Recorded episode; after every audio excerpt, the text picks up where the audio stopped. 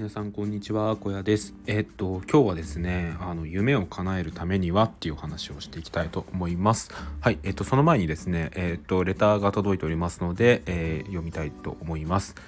えっと、昨日の放送の、えー、NFT 界隈専用 Twitter フォロワー1000人突破の極意からですね、ありがとうございましたっていうものに添えて、えっと、なんとね、あの、ポイントのギフトがこう届いておりますね。これ多分ノグさんじゃないのかなと思うんですけど、もし違ったら、えー、すいません。あの、ありがとうございます。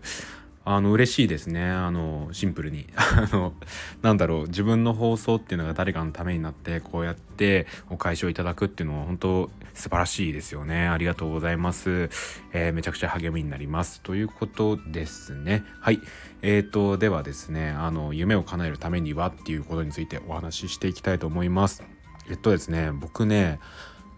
今日あのさっき、えっと、一冊本を読み終わってですねあの僕本で泣きましたね。僕あんまりね活字読んでもあんまり泣けなかったんですけど年のせいなのかえっ、とまあどういう影響かちょっと分かんないんですけど今回はねあの泣いてしまいました。はい。でうんと何の本を読んだかっていうと「夢を叶える像ゼロ」っていうのを読みました。で夢を叶える像シリーズ僕すごい好きで多分あの有名なので知ってる方も多いと思うんですが、えー、と今シリーズとして1234まで出てたんですけど、えー、と今回ねあの新しく「ゼロ」っていうのが最近出たんですよね。はい。でこの「夢を叶える像ゼロ」が出たのはなんか僕インスタのストーリー経由でこう知ったんですがえっと思ってその新作出てたんだと思って急いで買いました。はい。であのー、僕はずっとですねこのあの水野圭也さんという方が書いてるんですけどこの本のシリーズすごい好きでなんかまあ自己啓発分類としては自己啓発になると思うんですけど、うん、なんかその自己啓発すぎないというかこう教えるとまあ教えるんですけどなんかその教え方っていうのがすごい好きでこう笑いあり涙ありのこうなんかストーリーとして読んでもすごい面白いんですよね。はい、で、えーと、それをですね僕はこれ全部紙の本で集めていて普段は Kindle 派で Kindle で全部買ってしまうんですがこういろんな人にね勧めるために、えー夢を叶える像シリーズは全て、えーと本で持ってます。紙の本で持っています。はい。でえっとまああのタイトルの「夢を叶えるためには」っていうのについてこう話をするんですけど今回この「夢を叶えるぞゼロ」についてちょっとお話をしたいなと思います。はいあのー、まあちょっとこのシリーズ読んだことない人のために簡単な概要を説明するとまあ本当タイトルの通りで夢を叶える像がいるんですよ。でえっ、ー、と像が、えーと、ガネーシャっていう名前あ神様なんですよね。でインドの神様であの像の神様なんですけどがえっ、ー、と関西弁でこういろんな方いろんな人間にこう降臨してですねあの教えを説くっていうのがこの本のベースになっています。はい。で、まあタイトルの通り、その夢の叶え方みたいなところをこう教えていくんですよね。で、えっと、まあそれぞれのその1234であのなんか違った軸でこう話が続くんですけど お話があるんですけど、まああのまあ、今回の「夢を叶えるぞゼロ」っていうのが今までのシリーズと決定的に違うところがあるんですよね。はい。えっと、それがですね、あの、今回の夢を叶えるぞゼロに関しては、今までの主人公と違って、夢を持っていないっていうところからスタートするんですよ。はい。で、その夢を持っていない状態の人に対して、どうやって夢を見つけるのかとか、本物の夢っていうのはどうやったら見つかるのかっていうのをこう教えるストーリーになってるんですよね。うん。なかなか面白いですよね。その、何て言うかまあ人間誰しもこうなりたいああなりたいっていうのがあると思うんですけどそういうのに対してこう教えるんじゃなくて夢の見つけ方を教えるみたいなところなんですよね。で今までのシリーズで言うとなんかこうお金持ちになりたいとか有名になりたいとかあの結婚がうまくいきたいとか まあそういういろいろあったんですけどあの今回に関しては夢の見つけ方を教えるっていう本でしたね。うん、でねあのまあ、泣けるん泣けたんですよね今回の話。僕この「夢を叶えるぞ」4に関してこの死との向き合い方みたいなテーマだテーマでそれはそれですごい良かったんですけど今回も今回でなんかすごいなんかなんだろうな自分とこう重なる部分があったっていうのもあると思うんですけどすごい泣けてしまいましたね。はい。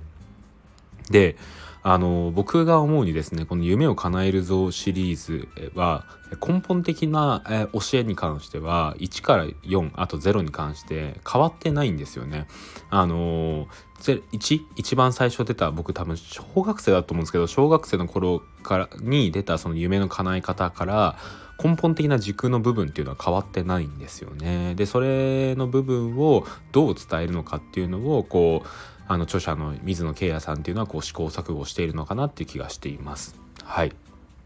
であのー、僕の中でですねすごいこの夢の叶える像っていうのが結構自分のなんだろう行動のなんですかね大元になってるとかこう基盤になっているっていうのがあってあの人生のバイブルはって言われたら大体夢の叶える像をあげるんですよね。はいでちょっとね、あのー、僕の中でそういった影響を受けたところ、えー、夢を叶える像1から4、まあ、0まで受けて夢、えー、まあ主に0かな今回で言うなら。で夢を叶えるためにはっていうところをちょっと、えー、教えたいな教えたいというかな伝えたいなと思います。はい、であのとにかくまずは行動するっていうことですね。はい。これはね、あの、夢を叶えぞ1からもうずっとガネーシャが言っていることですね、主人公に対して。まあ、とにかく行動をする。で、えっと、なんだろうな、あの、そのガネーシャがですね、主人公に対して、あの、今お前は何をしているんだっていうシーンがあのこれは1であるんですけどでそれに対してその主人公っていうのがですねあのあなたの教えを聞いていますって言うんですけどあのまあそれに対してガネーシャがですねまあそのただ聞いてるだけじゃあの何も変わらないと行動して見て初めて、えー、っと自分に合うものとか合わないものっていうのが分かってくるんだっていうことを言うんですよね。でそれは今回の「夢を叶えるぞゼロ」でも同じようなことをガネーシャが言ってるんですけど、うん、これは本当その通りだと思いますね。あのー、僕もまだその夢半ばというかそれこそね本当の夢って何なんだろうっていうことを、まあ、常々思っちゃったりするんですけどまあ、ただ一つ軸としてぶらしてないところがあるとするならば、えー、とにかく行動するってことだけは大事にしています。はい。あのー、なんだろうな僕今までその副業はいろいろやってきたんですよ。でえーとまあ、最初は、えーと、ファッションブログ、えー、まあ、主には雑記ブログっていう形でやってきていて全然それがねあの芽が出なかったんですよね。なかなかその収益収益化する、まあ、副業である以上は、えー、しっかりと稼げるっていうところが大事になってくると思うんですけど全然稼げませんでした。えっ、ー、と1年ちょっと続けて、えーと、稼げた収益はですね114円でしたねあの全然ダメでした。でその中でも、えー、他にもこうインスタの運用とかもやってみたりしましたね。あのお金についてインスタ運用で発信をしたんですけどあのインスタの画像編集っていうのが自分にどうも合わなくてなんかこうなんですかねこうビジュアルで伝えるみたいなそのなんですかビジュアルっていうのはその、えー、画像で伝えるっていうところがあんまり僕にとって楽しくなかったっていうところがあってあんまり続かなかったモチベーションにならなかったっていうのがありますね。はい、でえっ、ー、と他にもあとなんだ？えーと、別の切り口でインスタ運用をしてみたりとかしたんですけどダメでしたね。で今ですよ今僕はですね NFT とか仮想通貨のブログをしています。で他にもね NFT のコミュニティ運営っていう形で、まあ、ある一種行動しているのかなっていう気がしますね。で、うん、この行動をすることによって自分に合う合わないっていうのがだんだんこう分かってきたんですよね。でなんかそのガネーシャも言ってるんですけど行動することで自分にこれが合う俺が合わないっていうのが分かってくるって言ってましたね。でなんかその子供の頃を思い返してほしいっていう言葉がこうあるんですけど、まあ、子供の頃って何でもまずやってみたじゃないですか。あの遊びにまあ基本は遊びかな遊びにしちゃってなんかそのなんだろうな絵を描くことが自分に合うかどうかなんてことを考えずにまず絵を描いてみたりしたじゃないですか。でなんかなんだろうな他にもこうゲームとかも何も考えずに、えーと、とゲームをこうしたと思うんですね。でなんだろうなたまにはそのこのゲームは自分にはあんま面白くなかったなとかあるじゃないですか。なんか僕で言うとあんまり動物の森とかはハマらなかったんですけど、まあ、そういうのってあるじゃないですか。でなんかまああんまこれ遊びの軸になっちゃうんですけどなんか動物の森みたいなのほほんとするゲームよりもなんかアクションゲームとかそういうことをやった方が楽しいなっていうのがなんか僕の中にはあるんですよね。まあ今あんまゲームやんないんですけどそういうのがあったりするんですよ。でまあとにかくそういう人の好みっていうのはやってみないことにはわからないところが強いですね。なので、えっと、こう夢を見つけるっていうのもなんかその自分がどういう路線でどんな夢を叶えたいのかっていうのを考えた時にはまず行動することがいいんじゃないのかなっていうのを、えっと、ガネーシャから教わっていますし僕自身すごい大切にしています。はい、で、えーと、今回ですねそれに加えてさらに、えーと、僕の中で新しくですねあのかんこれはすごいいいなって思ったのがあるんですよ。それがね、今回夢を叶えるとゼロで出てくるんですよね。あの、詳しくはね、ちょっと話も踏まえてすごいいいので読んでみてほしいんですけど、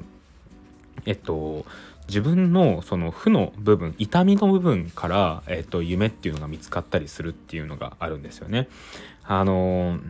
やっぱり自分が今まで経験した、えー、痛みっていうのがあるからこそ夢を叶える力っていうのがこうより強くなるっていうことをこうガネーシャが今回教えてくれたんですけど、うん、これもすごいなんか分かりますね。やっぱりなんかその人ってやっぱりこう痛みを伴って学ぶことってあるじゃないですか。なんでもっとこうしなかったんだろうとか何でこうしちゃったんだろうっていうのをこうなんか失ってみて気づくみたいなことってあるじゃないですか。なんかあの最近で言うと僕はあの 恋愛のやつがね結構恋愛の放送が伸びてるんでそれで言うとあの当時2年付き合ってた彼女と別れた後にその彼女の大切さみたいなことをすごい気づかされたんですよね。うん。なんかその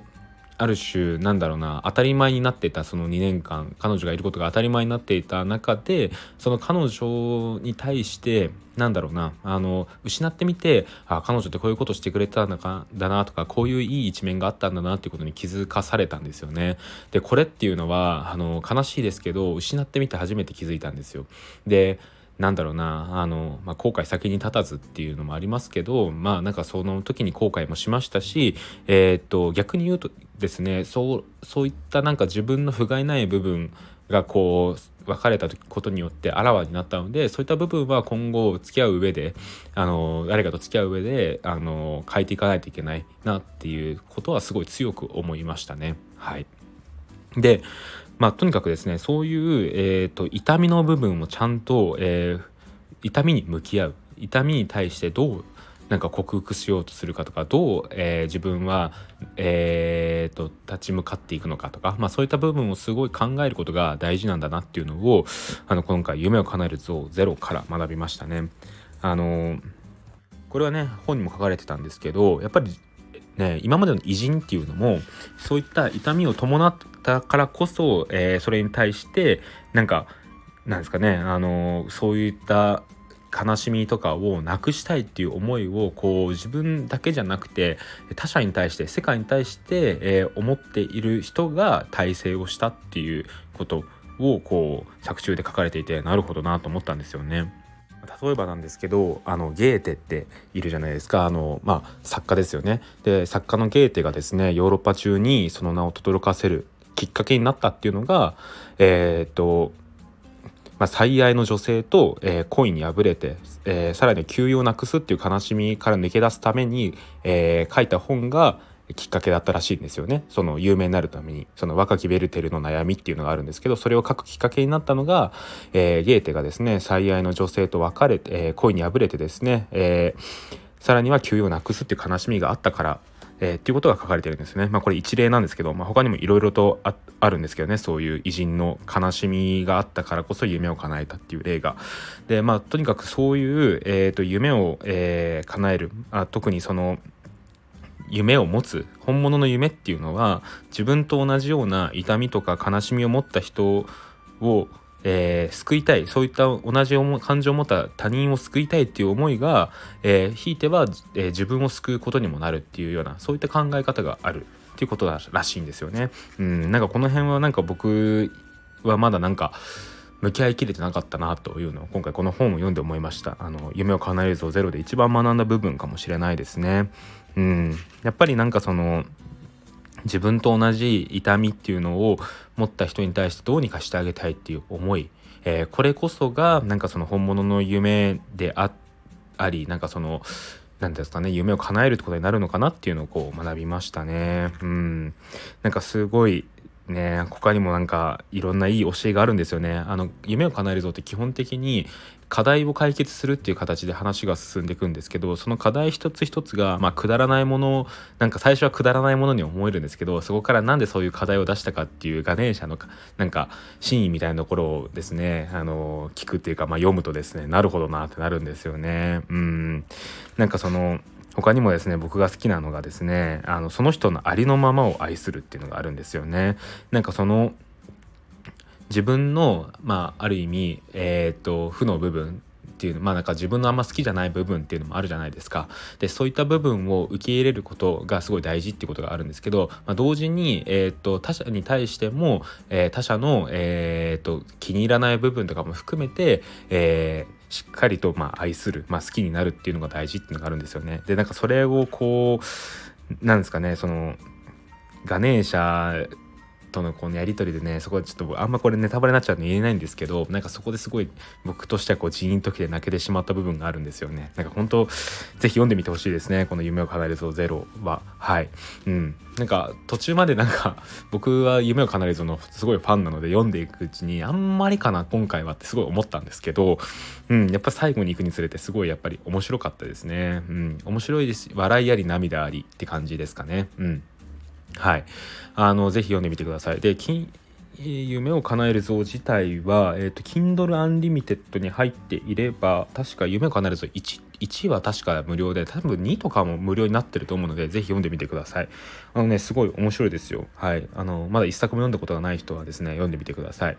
で、えっ、ー、と、まあ、一番のおすすめは何って言われると、うん、やっぱり夢を叶える像1位ですかね。うん、原点にして頂点っていう感じがしますね。で、まあ、その他にも、まあ、僕はあんま2はな、そうですね。あんま読み返してなくて響いてなかったと思うんですけど、まあ、ちょっともう一回改めて読み返そうと思うんですがえっ、ー、とね3もよくて3も好きなんですよね。でえっ、と4もすごい好きなんですよね。4はね4も泣けるんですよね。うんなんかうんすごい感動しますね。はい、えー、そんな感じですかね。えっ、ー、と、夢を叶える図を読んでみてください。今日はですね、まあちょっと雑談っぽいんですけど、夢を叶えるためにはっていうお話をしました。うん、なんか僕も改めてね、あの、意識している部分があるなという部分、え意識している部分があるなというところもありますし、えっ、ー、と、今回のね、その、痛みの部分に向き合うっていうのはまだあんまりできてなかったなっていうところがあるのでですね、ちょっとこの本を参考に自分の、何ですかね、普段の暮らしとか生き方っていうのをもう一回見えー、振り返ってみたいななんてことを思っております。はい。えっ、ー、と、17分 だいぶ長く話してしまいましたが、そんな感じです。うん。あの、ぜひね、えっ、ー、と、まあ、どのシリーズもすごい読み応えがあって、夢を叶えると面白いので、ぜひ一冊手に取ってみてください。えー、Kindle Unlimited に入っていれば、えっ、と、確かですね、夢を叶えると1は今無料だと思うので、ちょっと一回調べてみてほしいんですけど、ぜひやってみてください。読んでみてください。はい。えー、ではそれでは今日の小屋ラジオここで終わりたいと思います。ここまでの相手は NFT ガイドの小屋でした。それではまた明日。バイバーイ。